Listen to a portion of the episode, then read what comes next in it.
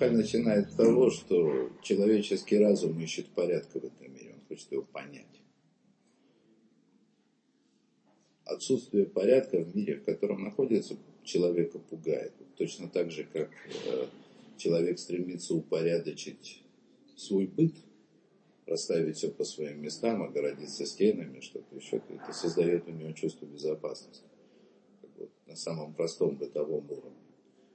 Точно так же человек хочет увидеть, понять порядок этого мира, увидеть в этом какую-то систему. Это естественное человеческое чувство, одно из э, стремлений, одно из стремлений, которые определяют все отношение человека с миром. Как в хорошем смысле, так и в плохом. Человек ищет порядка.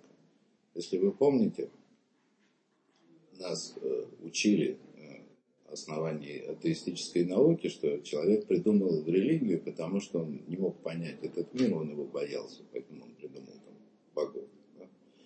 Точно таким же образом человек развивает науку. Боится неизвестности, которая может произойти, и хочет увидеть в этом порядок. Теперь мы же, конечно, не собираемся рассматривать это с точки зрения науки. Да? И мы пытаемся понять это с точки зрения Тора. И Рамхаль говорит о том, что э, понять этот мир на самом деле архисложно. То есть, в общем-то говоря, даже невозможно, если бы не особенная милость Всевышнего. Что замыслы Всевышнего, они очень глубоки. То есть и понять замысел Всевышнего из внешних проявлений, то есть из тех событий, которые в мире происходят, вообще не представляется возможным. То есть это вот как бы Рамхаль начинает.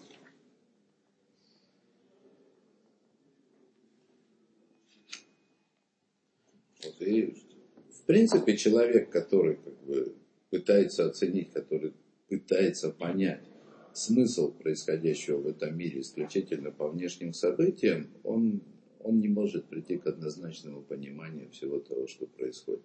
Можно увидеть какие-то закономерности, но, но не более того. То есть общий замысел остается сокрытым. И вот давайте сейчас с этого места начнем. Рака Тора Ашер Хинен Лану Ашем, Ины им мамаш дарков хаимитит. И только Тора, которую нам подарил Всевышний, это на самом деле раскрывает истинные пути Всевышнего. Шибо Барауламу. Рамхаль говорит о том, что дарование Торы, вот в том смысле, в котором мы рассматриваем, оно дало возможность э, получившим Тору понять замысел Всевышнего в этом мире. В общем и целом прежде всего, конечно же. Да? То есть, когда просто то, что Тора дала заповеди, да, это есть истинная обязанность человека в этом мире. И его благополучие или неблагополучие, не дай Бог, то, чего человек боится, то ради чего он как бы э, хочет понять и обустроить этот мир по своему разумению, так это зависит от той исполнения или неисполнения заповеди. Это как бы вот такой простой смысл Торы. Да? То есть Иди путями Всевышнего, исполняй, делай то, что хочет от тебя Всевышний, и тогда у тебя все будет хорошо. Если же, не дай Бог, наоборот, то тогда все будет плохо. То есть это как бы вот э, простейший смысл вот этой милости Всевышнего в даровании то. То есть дать человеку возможность, в том числе, да, кроме того, что Тора обязывает исполнять заповеди, Тора еще дает человеку возможность понять, что надо делать в этом мире и каков в нем порядок. В простом смысле, значит, исполнение желания Всевышнего, а его неисполнение приводит к, к неприятности. Потому что Тора раскрывает то, каким на самом деле образом Всевышний управляет этим миром. Конечно же, конечно же, если бы все ограничилось, исполняй заповеди, и будет тебе хорошо, а если не будешь исполнять, то это плохо. Если бы все ограничилось только этим – то Рамхалю не нужно было бы писать ни эту книгу, ни все остальные книги. Достаточно прочитать в Торе, что есть обязанность исполнять заповеди, а дальше уже идет вопрос конкретизации заповеди. Шелханарух. Да? Шелханарух перед вами. Читайте и делайте, как там написано. Ну, если как бы... Или исследуйте Талмуд для того, чтобы, для того, чтобы найти что-то новое. Да, но, но, но, но намного больше. Да? В силу того, что в силу того, что ну, не хватает, не работает. Не работает вот этот принцип, прежде всего, не работает. Исполняй заповеди, и все будет хорошо. Потому что даже когда человек исполняет заповеди, почему-то этот мир устроен он таким образом, что он не видит того самого благополучия, которое Тара обещал. Это как бы главная проблема. Если бы делал заповеди и все было хорошо, так все бы наплевали на науку, на, на все остальные вещи. Просто исполняли заповеди. Какая разница, есть в этом какое-то объяснение или нет? Достаточно того, что это работает. Как мы понимаем, при внешнем взгляде на вещи это, это не работает. Это не работает. Вот. И это не просто так не работает. Не просто так не работает. То есть, как бы глубины Торы, они пришли не только для того, чтобы успокоить человека, для того, чтобы дать возможность укрепить его веру и, и не, не только для того, чтобы соотнести каким-то образом как бы, простой смысл Торы с обязанностью исполнять заповеди и с с тем, что происходит в этом мире. То есть на самом деле, на самом деле, конечно же, да, э, Рамхаль считает, что само постижение образа правления Всевышнего – это важнейшая обязанность человека в этом мире. То есть, более того, э, можно даже увидеть у него, что непостижение как бы, является с, средством для исполнения заповеди, наоборот, обязанность в исполнении заповеди, то есть вот то, что человека заставляет каким-то образом соотносить происходящее в мире с, с тем, что требует от него Всевышний, это можно рассмотреть как средство постижения правления Всевышнего, то есть раскрытие правления Всевышнего в этом мире. То есть это главнейшая вещь. И потому, и потому, говорит Рамхаль, Значит, вот это вот дарование Торы, да, особенная милость, потому что в Торе мы можем постичь то, что, не, мы, то, что мы не можем постичь как бы помимо Торы. У Мипней Гуладзот не крет В силу вот этого, в силу вот этой вот особенности Тора называется Тора истина. Вот. Это очень радикальные слова, очень радикальное заявление. Ну, как бы с религиозной точки зрения тут ничего такого нет, да? То есть Тора называется Тора Эмет, это значит, что она единственная Эмет в этом мире, то есть настоящая истина. Все остальное не то чтобы это ложно, да, но это не является истиной в полном смысле этого слова. То есть любая другая мудрость, которая, чем бы она там ни занималась, она может иметь какие-то, ну скажем так, локальные успехи, в смысле объяснять какие-то э, сторонние вещи, которые не связаны на самом деле с кардинальным замыслом Всевышнего.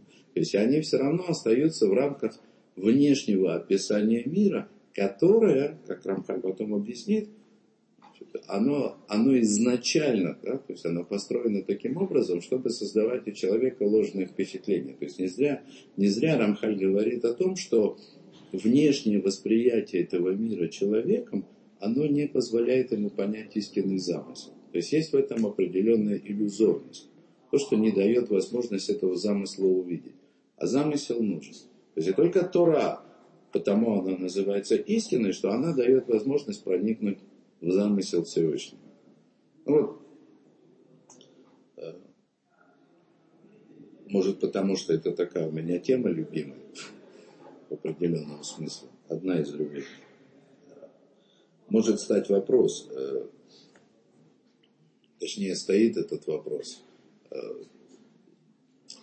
в последнее время существовало определенное возбуждение, скажем так, э, в образованных или ученых кругах, которые возвращаются к религии, связано с тем, что, что наука вдруг, значит, вместо того, чтобы отрицать какие-то, допустим, исторические факты, или значит, какие-то теоретические факты, которые мы раньше могли выучить только истории, так вот вместо того, чтобы отрицать и опровергать, эта наука начала это подтверждать.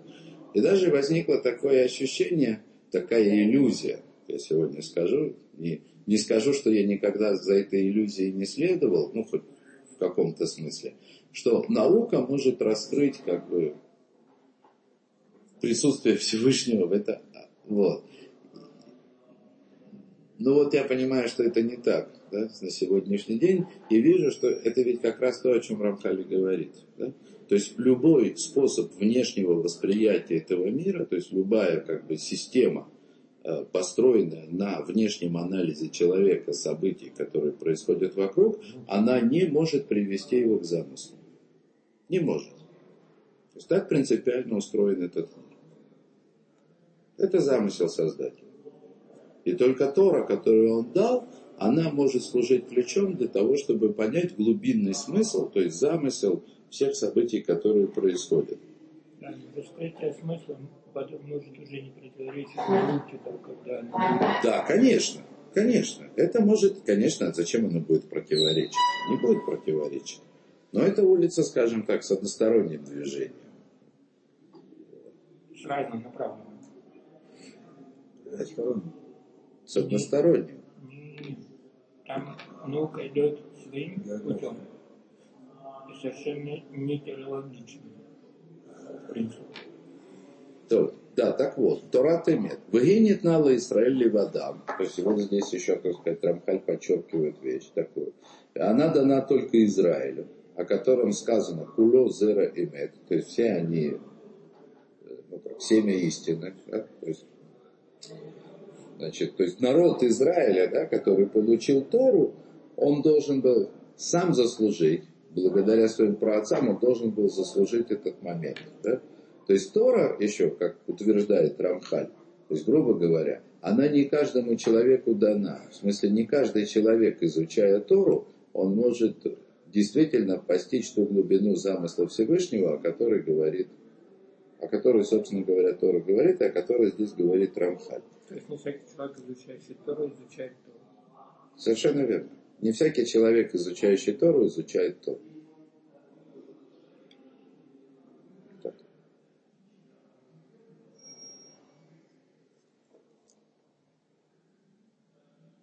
Аймед Шейн Бошекер Клаль, если это он про Тору говорит, и это истина, в которой нет ни капли лжи. То есть есть возможность постичь истину, в которой нет ни капли лжи если речь идет о постижении Торы. Шамасика то, масика творим, лефика ванатам, обнимит аймити. То есть тот, кто постигает, тот, кто постигает слова Торы, он постигает их согласно их истинному замыслу, согласно внутреннему содержанию. Ну, если, может быть, э, у кого-то есть иллюзия, что, что речь идет вот о том, что мы здесь учим и понимаем, да, как оно есть, так это чтобы понятно было, да. А, это не то, что нам кажется. Это не то, что нам кажется, да. А, то есть постижение истинного смысла Тора, это есть истинная Тора, в смысле та вот ее часть, которая называется истина. Понятно, что и самая внешняя часть Торы, она находится в полном соответствии э, с самой глубинной, самым глубинным содержанием Торы. Но это совершенно не значит, что даже если человек правильно постиг, да, правильно понял простейший смысл того, что сказано в Торе, это не значит, что он уже постиг истину в последней инстанции. Постиг истину в каком-то вот, каком-то простом проявлении. Да? Ну вот, если я открыл Тору и читаю, допустим, как Всевышний сотворил землю в течение там семи дней, ну, окей, так я понял правильно. Всевышний сотворил землю сотворил весь этот мир в течение дней. Но это совсем не значит, но это не значит, что я понимаю на том уровне, который мог бы понять истинное значение вот этих семи дней, о которых идет речь. Вы поняли меня? Да? Но во всяком случае, семь дней, которые указаны в, в Торе, это правда. И никакая, никакая глубина никакое глубочайшее каббалистическое объяснение, которое на самом деле раскроет человеку глаза на сотворение мира, оно не изменит того факта, что мир был сотворен в течение семи дней. То есть человек понимает Тору, понимает какую-то правду. Конечно, конечно, конечно же, да. Но это не значит, что он видит прямо всю глубину замысла Всевышнего. Конечно, нет. Ну и то, что он как бы, в самом простом смысле понял, это тоже уже правда. Это вот такая вот особенность Тора. Валахен лоитабоем, да, так и поэтому, когда человек постигает Тору, да, так он, когда он постигает Тору, да, он не ошибается. Да? Вот. Вегины бетхила я медеха аля тохен я назева, харках нелеха ля седер хакера урая в а наход. Так вот, сначала, говорит Рамхаль, сначала я тебе объясню как бы истинный смысл вот этого явления, то есть, что именно Тора является Торой истиной, да, и ничего больше как бы в этом мире. А потом уже, так сказать, э, будем заниматься правильным порядком исследования. Исследование того, о чем говорит Тора. Алот дилиха. Значит, прежде всего знай. Вият шараца абойры из бара шатиена паулот бадерыдзе. Шатиена нираот бадерых эхат аль бане адам. Афальпи шеэйнам кен бамакшава нистерет мехен. Ине ихин лян гагато шум минахекета ламош нейдрахи. Сейчас я переведу. Так вот, прежде всего знай, что когда Всевышний захотел действовать именно таким образом, а именно, значит, что действия его будут внешне видны человеку, да, определенным способом, да, э, не соответствующим тем, какой их истинный замысел, не соответствующим. То есть то, что видит человек в этом мире, то, что он воспринимает помимо Тора любым другим способом, не соответствует тому, что находится внутри этого. Не соответствует. Не соответствует. И в общем и целом я скажу, я говорил уже об этом. Более простые вещи, понятные, которые мы знаем из Торы. То есть именно из, скажем так, из глубинной Торы, то, что нам открыли, то, что нам открыли мудрецы, объяснили, объяснили наконец-то доступно, скажем так, каббалисты поколений. Да?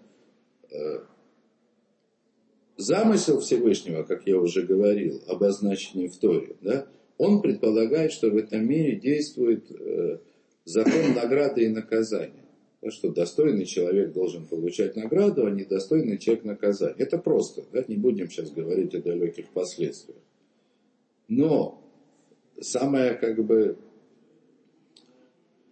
э, самая часто встречающая, самая важная да, схема внешнего управления этого мира, она включает в себя абсолютно противоположные вещи, а именно праведник, которому плохо, и злодей, которому хорошо. И мудрецы на многих поколениях, как бы на протяжении многих поколений, они эти вещи объясняют. То есть Тора декларирует прямо, ну вот по-простому, это же Тора имеет. То есть это правда. Будешь исполнять заповеди, будет тебе хорошо. Не будешь исполнять заповеди, будет тебе плохо. И все задаются вопросом, откуда берется праведник, которому плохо. Откуда берется злодей, которому хорошо. Так в этом мире происходит. Более того, как вы помните, я надеюсь, в Датвунот Рамхаль объяснял, что вот когда праведникам плохо и совсем плохо, а злодеям совсем хорошо, да, и вообще в мире происходит полный кошмар, полное как сокрытие да, какого-либо правосудия Всевышнего, это и есть самое главное правление, которое приближает настоящее освобождение. Это и есть самое лучшее, что человеку только можно. То есть вот этот разрыв, он существует. Конечно же, он существует на самом глубоком, на более глубоком уровне, но тем не менее, он, как бы, вот он есть. То есть не тем не менее, а прежде всего он есть. Да. Есть. Мир выглядит... Действием и результатом подразумевает как раз раскрытие результата. Мир выглядит совершенно не таким, как он каким он является на самом деле. Мир управляется с правосудием Всевышнего – в глубине этого, ну как бы в еще большей глубине, лежит замысел принести всем добро, а выглядит это, выглядит это как прежде всего отсутствие справедливости, отсутствие правосудия, о каком уж тут несении добра вообще можно что-либо говорить. Вот. Так вот, когда Всевышний захотел, чтобы мир был именно таким, чтобы замысел был один, а внешне это выглядело совершенно иначе, да, так что он должен был сделать? Ну, настолько, насколько должен по отношению к Всевышнему должен как бы неприменимо, как мы понимаем, да? И хинла кто шуман, а может и драхим. Так вот он приготовил для, для управления этим миром два пути. А решен гудереха махшава, убне адам иру маси, вело иру махшава. Значит, э, первый путь это путь замысла, то есть то, что находится как бы условно в мыслях Всевышнего, да. Но люди, но люди видят в этом мире не замысел, а они видят действие. Это человеку должно быть понятно, потому что человек, он сам таким образом устроен, он может думать одно, говорить другое, делать третье, и, и даже если он не собирается, даже если он не собирается э, совершать поступки, в котором его действия противоречили бы его мыслям, мыслям, как вот говорил незабвенный Черномырдин, хотели как лучше, получилось как всегда. Да? То, есть, то есть разрыв между замыслом и действием, то, как оно видится в мире, это естественная природа человека, даже если он не намеревается это делать. Думает одно, получается как бы на деле что-то совершенно другое. То есть это естественно. Так вот, вот это, вот, вот это свойство человека, э, как учит нас Мипсори, как учит нас Йов, Мипсори Экзейлока, из плоти свою взрыв Всевышнего, да, это э, один, один из важнейших принципов устройства этого мира Всевышнего. В замысле одно, в действии другое. То есть человек видит только действие, и он может пытаться судить по действиям о замысле, но замысла он не видит, если ему этот замысел не рассказать отдельно. Вагина Махшава Азота Нистерет Некрет Балашон Аксувим Бедерех Машаль Лев. Так вот, замысел, который сокрыт, да, вот сейчас начинается, я вам скажу, самое интересное, да, потому что все, что я говорил до сих пор, даже если звучало странно, но было более-менее понятно. Даже если требует пояснения, эти пояснения можно дать, но, может быть, они будут слишком долгими. А вот здесь начинается самое, самое интересное. Да? Когда Рамхаль переходит к к аллегории. Он начинает пользоваться, начинает объяснять аллегорию мудрецов. И не просто аллегорию мудрецов. Он говорит об аллегории Кабалы, Аризова. То есть той самой аллегории, которая пользуется Кабала. Не только мудрецы, не только пророки. Но, естественно, он начинает с мудрецов и с пророков, потому что, ну, естественно, это связанные вещи. Да, так вот, так вины, Амахшава, Зотанистерет, Некрет, Белашон, Аксавим, Бедерек, Машаль, Лев. Так вот, этот самый сокрытый замысел да, на языке Писания, то есть еще у пророков, он называется сердцем, даже еще в самой Торе. Да? Выглушенный мар, вот как сказано в Берешит, говорит, Яцефа Либо, и загрустил в сердце. Помните это где? В потопе мы учили. Да? Говорит, Яцефа Либо, загрустил в сердце. Да? То есть, когда Всевышний увидел, да, что творит поколение потопа, потопа сказано, что он загрустил в сердце. Вот. Или еще сказано у пророка «Кием на камбелеби». Значит, ибо есть день мести у меня в сердце. Мести злодеем, понятно.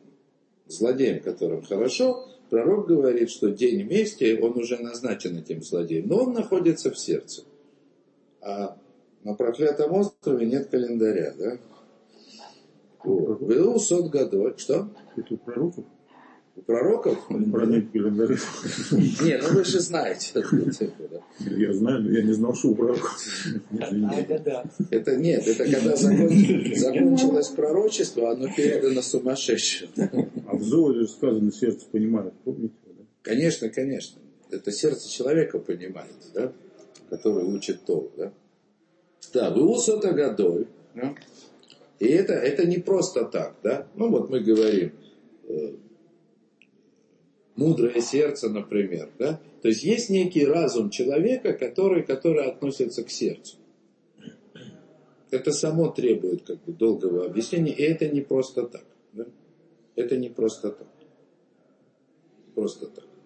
То есть вот это вот понимание, да, или надо объяснять. Почему это называется сердцем? Да? Почему, почему не сказано про Всевышнего, что он загрустил в голове. Вообще просто загрустил. Ну, в печени грустить вообще сложно, да, но мы так считаем, что мы думаем головой, да. А почему вдруг вот такие мысли, да, тайные мысли, да, Рамхаль же говорит о тайных мыслях, да, почему вдруг они оказываются в сердце? Да. Э, тогда так считали. Да нет, Потому ну что головой как думают, это достаточно такое. нормально. Раньше, раньше головой только дрались, да и Ну, ели. например, Христос считал, что голова нужна, чтобы охлаждать кровь. Вот так-то, да? Поэтому белый быстро. То, Принципе, тогда они думали, что сейчас головой.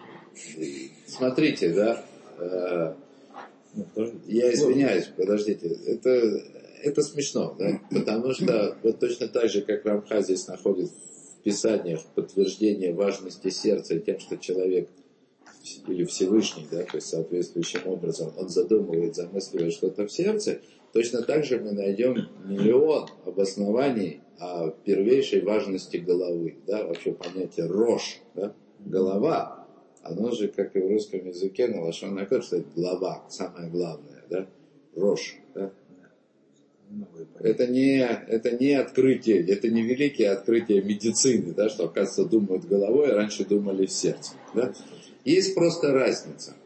Э, Я недаром упоминал, главный смысл Торы – это награда и наказание, справедливость этого мира. да. То есть э, мы говорим сейчас о правлении Всевышнего, которое для нас прежде всего должно означать э, вознаграждение праведных и наказание злодеев. То есть это, скажем так, уровень мышления, отделяющий добро от зла. Это уровень человеческих эмоций. Если бы мы говорили о мыслях разума человеческого, да, то мы бы должны были говорить о вещах над эмоциями, которые не, не сказаны, да, которые не, э, не сказаны, не связаны с понятиями добра и зла. Чистый разум. Конечно, в, медицина не находит в сердце каких-то там думающих клеток, нейронов или чего-то там, чтобы можно было бы уподобить компьютеру. Да? Но-. Но то, что связано с выбором между добром и злом, то, что относится к эмоциональной сфере человека, относится, ну скажем так, э, аллегории пророков, аллегории Торы к тому значит, органу, который называется сердцем. Это выбор между добром и злом. Потому, почему? Сейчас поясню, раз уж так. Сердце, как ни крути, центральный орган человека. И оно соответствует центральному качеству среди всех качеств, которых открывается Всевышний. Оно, откры- оно соответствует самому центру. То, что находится в середине, между самыми высокими, самыми глубокими, интеллектуальными, абстрактными, скажем так, качествами, и между их, так сказать, самой конкретной природной, телесной как бы, организацией. В принципе, человек, как бы, в сердце своем, да, он соединяет душу и тело. То есть соединяет, как бы, с одной стороны, э, настолько, насколько он вообще может иметь отношение к божественному разуму там, или к абстрактному мышлению. С другой стороны, так сказать, всю телесность. Да? То есть в сердце разум соединяется с эмоциями, душа соединяется с телом. То есть И здесь- кровь, такое. Ну, да, я просто не хочу, как бы, да, это, как бы, есть, э, есть тысяча способов, так сказать, показать, что в сердце оно занимает э, среднюю роль, да, в смысле серединную роль, центральную роль в человеческом образе. Источник жизни. Движение. Без мозгов-то жить можно? Движ... Да, практикой доказано, что без мозгов жить можно. Да? Вот. То есть мозги это как бы такой бонус, да? Без мозгов жить можно. Да? Это, я, я смеюсь, но как бы по большому счету без разума жить можно. да. Вот. Совершенно верно. То есть сердце занимает центральную вещь. То, что соединяет душу и тело, небо и землю, чистый разум и совершенно животные эмоции, все это соединяется в сердце. И именно там происходит выбор между добром и злом. Да? И поэтому, когда мы говорим да, о мышлении, которое связано с судом, с наградой и наказанием, да, то как бы источником, да, центральным местом как бы этого является именно сердце. Имеем в виду аллегорию или имеем в виду человека. Да? И вот этот ритм, да. Вот. О, вы хахмей асот карули макома заимет. А мудрецы Кабалы, они назвали это место истиной. То есть это качество Тиферес, которое соответствует человеческому сердцу, то есть то, что находится как бы махрия, разрешает между хеседом и гвурой, да, и является же центральным между хеседом и гвурой, сверху нецах и год, который, значит, внизу, э, то есть между, между наградой и наказанием в замысле и праведник, которому плохо, праведником, которому плохо, и злодеем, которому хорошо в реальности. Да? Эмет, да? Или качество Якова, да? Авраам это Хес, это Ицкак это Гвура, значит, соответственно, Яков это Тиферес, он же Эмет, он же Израиль, да? И Кулам Зера Эмет, да, это означает семя Израиля, в смысле, так сказать. И это же качество Торы, и и если мы будем искать качество, которое соответствует непроизносимому четырехбуквенному Всевышнему, да, то есть это будет это самое качество Тиферес, Эмет, Тора, Яков, милосердие, оно же, кстати говоря, да, то есть это все оно. Вот. Это оно. Это оно. Об этом имени четырехбуквенном Равьосиф Гектили, он говорит, что оно как ствол дерева, на котором как бы все остальные имена, как бы, из которого они как бы произрастают как вид. То есть это центральное, то есть это центральное место замысла Всевышнего в этом мире и его реализацию. И это сокрыто. Это истинный суд, истинная награда и наказание – которые есть средства реализации ну, какого-то, назовем это, более глубокого, более, воз, более возвышенного желания Всевышнего, которое э,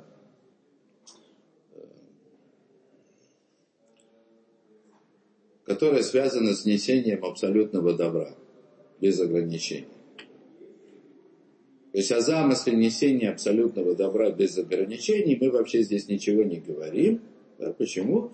Потому что, как уже многократно, объяснялось, для того, чтобы добро было на самом деле безграничным, оно должно быть заслужено.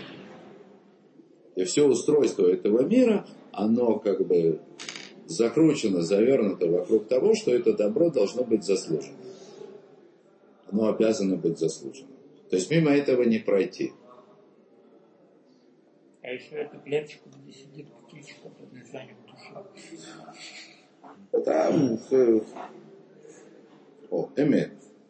И это качество Якова буквально, забыл, что он сам это говорит, это вот буквально качество Якова.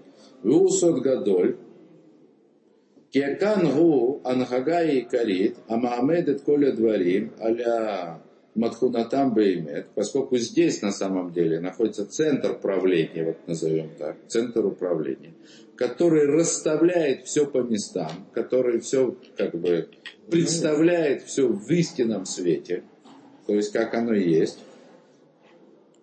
Бешара Мадригот, Минаек это Бойра из Барахадварим, Бедера Хамаса, Мидгале Адам. А на остальных ступенях, в смысле ступенях, то есть на ступенях реализации, назовем это так, да, всего происходящего в мире, управляет Всевышний происходящим так, как это представляется человеку.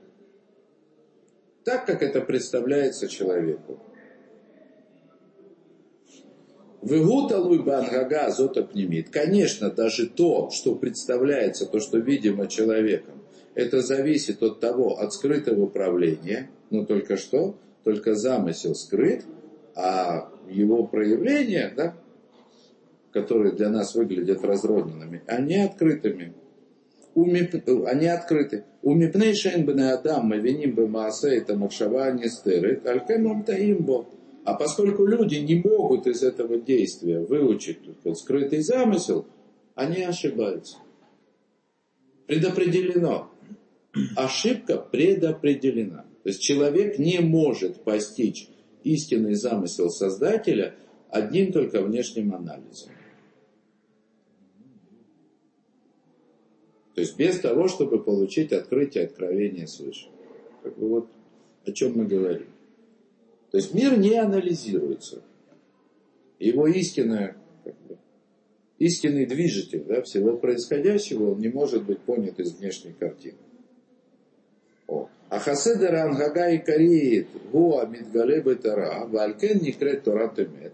Однако вот этот вот истинный замысел Всевышнего, то есть настоящее управление этим миром, оно открывается в Торе, то есть Тора говорит о том, что на самом деле, да, что почем, да, и чьи в лесу шишки, да, вот. И поэтому Тора называется Тора Темин. То есть это, это, это же качество, о котором мы говорим, называется Эмит. Оно же, оно же является источником Торы. Тора Ташем.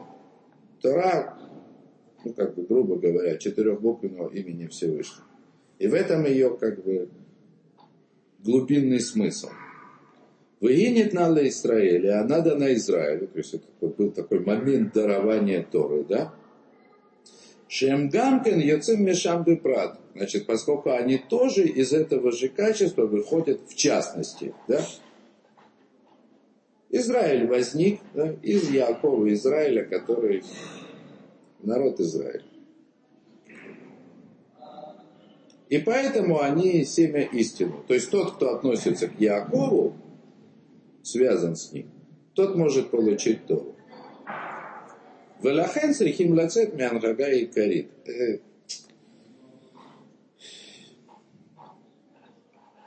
не надо понимать это как бы там каким-нибудь российским подтекстом там или что-то такое, да, что кто еврей, тот, значит, умный, да, и он может понять, а кто не еврей, тот дурак, да.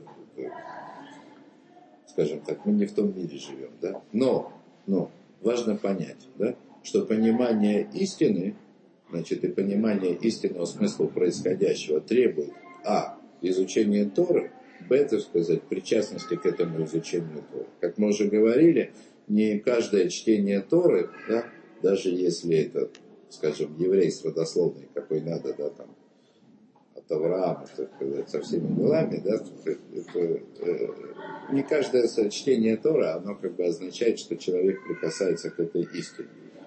Тора, Тора это наследие определенного образа, к которому нужно иметь отношение. То есть Тора начну, как я бы так сказал, да, что никакое изучение Торы, оно не, невозможно без того, что называется эмунат хахами. Надо верить мудрецам. То есть тем, которые Тору передали. Ну, как бы это отдельная тема, ну, ее как бы позже, так сказать, займемся. Да. О, Вегия нимшехет мимакома хибур гимуль мадригот, бина тиферис вималхус кирхат. Ну, вот пошла кабала. Значит, и вот это вот, да, вот это вот, э, вот это качество, да, которое мы называем тиферис, оно происходит из соединения трех ступеней. Бина, мы назовем это качеством разума, да? оно относится к разуму. Бина, как бы, это... Допустим, понимание, да, но он сейчас о ступенях говорит. То есть он говорит о качествах. Он упоминает качество бина. Да? То есть качество бина это то, в котором есть замысел. Да? Качество бина, в котором есть замысел будущего мира, да? со всеми, так сказать, его, со всеми его достоинствами, и которое порождает этот мир. Да? Малхут, это, собственно говоря, и есть корень нижних, корень этого мира. То есть то, как оно происходит на самом деле, как вот, ну вот реализация того. А тиферес, или качество эмет, оно в данном случае занимает место середины, по вертикали. Это то, о чем я говорил, э, когда сказал, если мы говорим о человеке, что сердце это там, где соединяется душа и тело небо и земля, да? Бина и Малхут. Да? То есть они соединяются через Тиферис. Находятся в середине, соединение. Я сейчас поясню, как бы, что это, ну, хоть, хоть как-то, что это значит, да? То есть смысл в том, что находясь здесь, как бы это здесь не выглядело, да? то есть мы еще будем говорить об этом, да? находясь здесь, человек должен заслужить мир там, будущий мир. То есть при всем при том, что этот мир, он разительно отличается от того, ради, человек, ради чего человек сотворен, разительно отличается от будущего мира. И более того, этот мир, он находится в полном противоречии да, с тем, как мы можем себе представить будущий мир. Не только в противоречии, он даже в антагонизме находится. То есть из этого мира никаким образом нельзя заглянуть в будущее. Более того, как уже говорилось, да, то есть если анализировать этот мир по его внешним, внешним проявлениям, он отрицает саму идею будущего мира. Он его отрицает. Это невозможно. Это невозможно. Я вам пример приведу. Это похоже на отношения отцов и детей. То есть вот это вот отношение отцов и детей, их можно рассматривать с двух сторон. Да? То есть если смотреть на это со стороны ребенка, как он смотрит на отцов?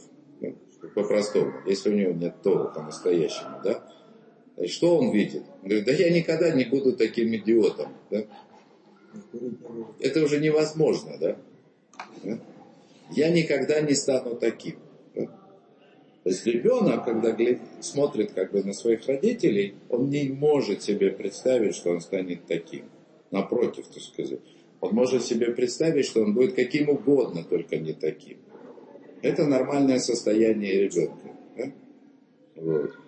А что видят родители? Естественным образом они видят себя, да? Значит, какими они были и какими и прекрасно понимают, так сказать, как, как это происходит. То есть это как работает как диод такой, или как зеркало, да, которое с одной стороны прозрачное, с другой стороны отражает. Да? То есть в мире, в котором мы находимся, невозможно представить себе ни будущий мир, и не то, как этот мир станет в будущем. Совершенно противоположный взгляд, ну, как бы, как сказать, с позиции будущего мира, с позиции будущего мира этот мир выглядит как коридор, который вел человека прямиком к будущему миру. И только так. Как бы иначе быть не может. Да? А связь между, то есть вот связь, да, соединение да, вот этих двух вещей, казалось бы, несоединимых, это и есть качество вот это вот тиферес, да, то есть как бы центральное или качество имет, это истина, центральное качество суда. То есть то, что соединяет замысел с его реализацией, при всем при том, что реализация как таковая сама по себе, она никоим образом на замысел не указывает. Но это часть замысла. Это, не, это часть замысла. Я бы так даже сказал. Это более глубокая часть замысла. Я только подбираюсь к самому главному вопросу, да? О, и сейчас, значит, пример. В Итиди бы я так подожбороху кивехоль митацефа либо безман дора мабуль. Вот смотри, Значит, когда Всевышний, он как бы загрустил в сердце во время потопа, ну, тот стих, который цитировали, Тьяцефа Либо, да, значит, загрустил в сердце. Гины белефа я махинлеем оншим кашим, и бадона улам. Так вот, в сердце он им готовил тяжелейшие наказания и вечное уничтожение, или уничтожение навеки, да, или уничтожение мира. У Бемаасе, а я Матаимад, Мейну Лемаба, Значит, а на деле, а на деле что с ними происходило? Да у них просто Ганейден был, да? Мейнула Маба, говорит он. Как в будущем, они жили как в будущем мире, они наслаждались жизнью. То есть им казалось, что у них все прекрасно. То есть мир выглядел так, как будто бы вот он Всевышний подарил его человеку ни за что, и ты, как говорится, получаешь удовольствие всеми доступными тебе способами. А на самом деле, а на самом деле приговор уже был вынесен. То, что, о чем Тора и говорит, говорит Яцеф Алибо, да? То есть в сердце возникла грусть. Что значит грусть? Приговор был вынесен. Вот что это за грусть. А на самом деле это был гибнут. Ну да. Не, им-то было хорошо, как бы, да? Вот. Ну, то есть они считали, что им хорошо, понятно, да? То есть они считали, что им хорошо. Они считали, что они как бы что они как бы вот э, находятся в раю. А на самом деле это была смерть. А грусть это чувство конечности? Пока дождь да нет. не начал. Что? Пока дождик не, не закапал. Пока не усилился. Да? Ну или там. Ну да, это уже, да. Вот. Вагалут ли Израиль ли Эфих. А изгнание Израиля полная противоположность. Кибелев ешь айом Значит, в сердце есть день мести, в смысле злодеем, да? Вот. То есть при всем при том, да, так сказать, что Галут выглядит, изгнание выглядит ужасным наказанием для Израиля. Да? Вот. И ну, это, это очень тяжело. Даже если кажется, что сейчас уже совсем неплохо, да? вот, то ну, это даже не, не привыкли, да? Это просто забыли о том вообще, как должно быть, да? Это несчастье. То есть я не к тому, что надо рыдать целыми днями, да, вот, но то есть с точки зрения Торы, с точки зрения истины, мир находится в ужасном состоянии. Израиль находится в ужасном состоянии. Тяжелейший голод, тяжелейшее изгнание. Понятно, то есть, что можно говорить там и сям о каких-то признаках там, приближающейся геулы, то есть они на самом деле есть, что да, что нет, это как бы уже другая история, но ситуация, она до сих пор тяжелая. Может быть, может быть. Не может быть, я практически уверен. В определенном смысле она самая тяжелая за все времена, которые были. Это самое ужасное. Храма нет. Где храма нет, храма нет как не было уже 2000 лет. Да? То есть это, к, этому, к этому уже можно было привыкнуть, да, но есть вещи, которыми не успели привыкнуть даже за 2000 лет. Ну, не будем как бы... Ситуация плохая. Да? То есть тот, кто считает, что ситуация хорошая, ну, он вообще как бы не... Храма нет. Не... Права нет. Но Стены нет. О, о, да, так вот. Так вот, даже тот, кто понимает, что ситуация плохая и тяжелая, он все равно не должен расстраиваться, потому что в сердце замысел как бы. Совершенно верно, да, совершенно верно. Надо просто понимать, ну, как бы, в конце концов, человек должен различать между добром и злом, между главным и второстепенным. И даже в каких-то второстепенных вещах жизнь, она хорошая, э, в каких-то более важных вещах жизнь, она не очень хорошая. Да?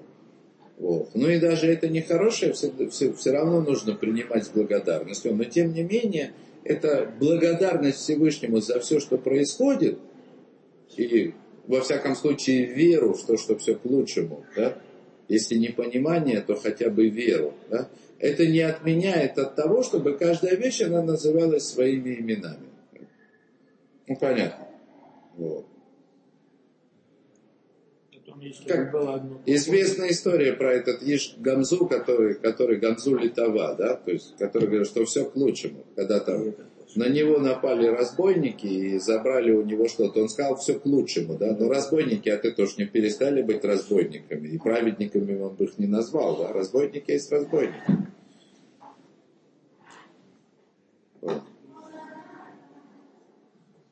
О. Ну, я проболтал сегодня, в хорошем смысле этого слова, намного дольше, чем собирался. И мы только сейчас подходим к самому главному вопросу. То есть я к чему? Если, если то, что я говорил до сих пор, вам было непонятно, да, то это моя вина. Да?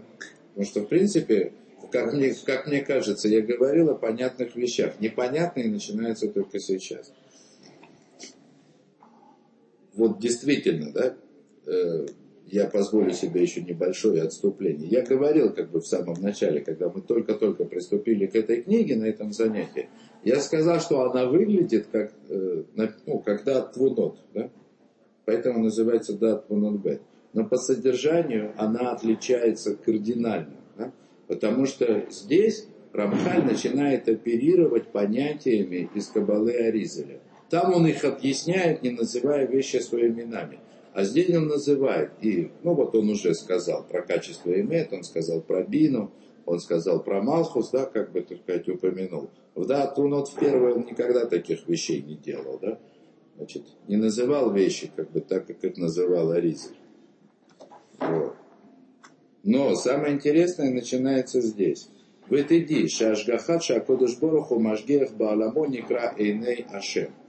Значит, и знай, что проведение, проведение Всевышнего, то есть то, как Всевышний управляет этим миром. Проведение, когда мы говорим проведение, что мы имеем в виду? Что в этом мире не происходит ничего случайного. Правильно? Все происходит, все происходит в соответствии с замыслом Всевышнего. То есть каждое событие, внутреннее, внешнее, неважно, самое внешнее, самое незначительное с нашей точки зрения событие, оно находится на своем месте, точно вот как должно произойти, там, где должно быть произойти, является частью единого плана. Да? Скажем так, назовем только, что сила, которая следит за этим, за соблюдением этого правила, называется проведение Всевышнего. Значит, и вот здесь Рамхаль говорит, что вот это вот проведение Всевышнего, которым Всевышний отслеживает этот мир, называется глаза Всевышнего. И вдруг глаза. Значит, э, он начал с сердца, и сказал, что замысел находится в сердце, да? а потом вдруг говорит, что управление, да, он имеет в виду внешнее управление миром, проходит как бы посредств, посредством того качества, которое соответствует у человека глаза, глаза Всевышнего. Сейчас немножко продолжим. Да? Да, так, так, так, так, да, так вот это называется глазами Всевышнего. Э, Вегем арбе мадригот аумдот лифоль ках беулам венер барбахем. Да? И это на самом деле множество ступеней, которые как бы предназначены для того, чтобы действовать в мире. То есть глаза Всевышнего это множество ступеней, в смысле, что это целая система, да? которая работает. Я сейчас поясню, что он имеет в виду. Да? И сказано о них, Эйней Ашем Гема Мишойта Тимпеколь Аарц. Значит, и сказано о них, что вот глаза Всевышнего, они блуждают по всей земле. Я как бы... Тут не место для иронии там или чего-то, да, но не надо представлять себе глаза, бегающие по земле, да. Вот. В смысле, э, Понятно, как говорит, о чем говорит аллегория, что где-то наверху находятся глаза Всевышнего, которые отслеживают все происходящее на земле, до самой последней мелочи. Э, ясно же, что речь идет о том проведении, которое в книге Деры Хашем Рамхаль называет общим проведением. То есть общее проведение, которое создает внешнюю, назовем так, природную картину этого мира. И у нее есть механизм, соответствующий механизм, в котором, о котором он в Дере Хашем очень много говорит. И здесь он тоже это упомянул, сказал, что здесь много ступеней, много уровней. В смысле, что есть отстраненные силы или удаленные силы, целый мир удаленных сил, да, кроме замысла. Есть целый мир, который называется миром ангелов, да, и есть как бы нижний мир, в котором есть и звезды, в смысле планеты, и созвездия, и сферы и так далее. И все это ступени того, что называется Ашгаха Клалит, общее проведение, которое создает общую картину мира. В отличие от той Ашгахи, о том проведении, которое он в Дерех Лашем назвал Ашгаха Пратит, частное проведение. Есть путаница, есть ужасная путаница. Да? Значит, э, ужасная путаница. Значит, есть такое мнение, такое вот, что Ашгаха Клалит, общее проведение, это означает, когда всем миром управляют скопом. Такого не бывает. Да? Всевышний ничего нигде никогда не делает скопом. Да? За компанию. Вот как он только что сказал. Глаза Всевышнего по всей земле. Да? За каждым событием. Да? Смотрит глаз Всевышнего. Да? Ничего не происходит случайно. Но это общая система. Это общая, одинаковая для всего происходящего в мире система управления. Все находится под властью звезд, э, этих сфер, ангелов там, и так далее, и так далее, до самого верха. Это общее. Ашгаха протит, то, что он называет частным проведением – оно частное в том смысле, что это проведение, которое имеет отношение только к тем, у кого есть свобода выбора, заповедь, награда и наказание. И вот что здесь говорит Рамхаль, что Ашгаха Клалит, общее проведение, оно относится к тому качеству, которое называется глазами Всевышнего. Не руками, не ногами, а глазами. То есть он относит Ашгаху Клалит, общее проведение, к куда более высокому качеству, чем мы могли себе вообразить. Это удивительная вещь. Да? Настоящий замысел находится в сердце, а его внешняя оболочка... Глаза – это символ мудрости. На нее-то они здесь и намекают. Хахам и найм барашо. У мудреца глаза в голове. Да? Если будем рассуждать об образе человека, глаза это, это там, где начинается как бы первейшее раскрытие вот настоящей глубины замысла. Сердце, добро, зло, это понятно, да? Но высочайший уровень, он все равно находится-то здесь. В голове. В голове. И самое сокровенное в голове вообще сокрыто, не имеет выхода. Первый выход как бы человека наружу, если идти сверху вниз, он начинается с глаз. Да, человек может разговаривать, еще руками жестикулировать, да, но самое глубокое представление о человеке мы можем посмотреть его, как бы увидеть в его глазах. Это самое глубокое. И оно, кстати говоря, самое не, невыразимое в определенном смысле. Да? Вот. И тут надо много чего объяснять, просто сегодня уже ну, никак не успеть, но только начинаем. Потому что вот эти глаза, о которых здесь говорит Рамхаль, особенно когда стоит задача понять, почему именно глаза он противоставляет сердцу, да, это непростая задача. Поэтому так, давайте теперь уж точно мы сейчас остановимся, потому что сейчас будет Марев, да? Желающие могут помолиться Марев, я бы сказал даже обязаны в определенном смысле. Вот. Мы на этом остановимся, мы с Божьей помощью продолжим через две недели, прямо с этого места уже как бы без раскачки. Да? Тема, э, как... я хотел начать этот урок со слов, знаете, как э, Две недели я пытался понять, о чем здесь говорит Рамхаль. Теперь посмотрим, смогу ли я объяснить хотя бы то, что понял. Да?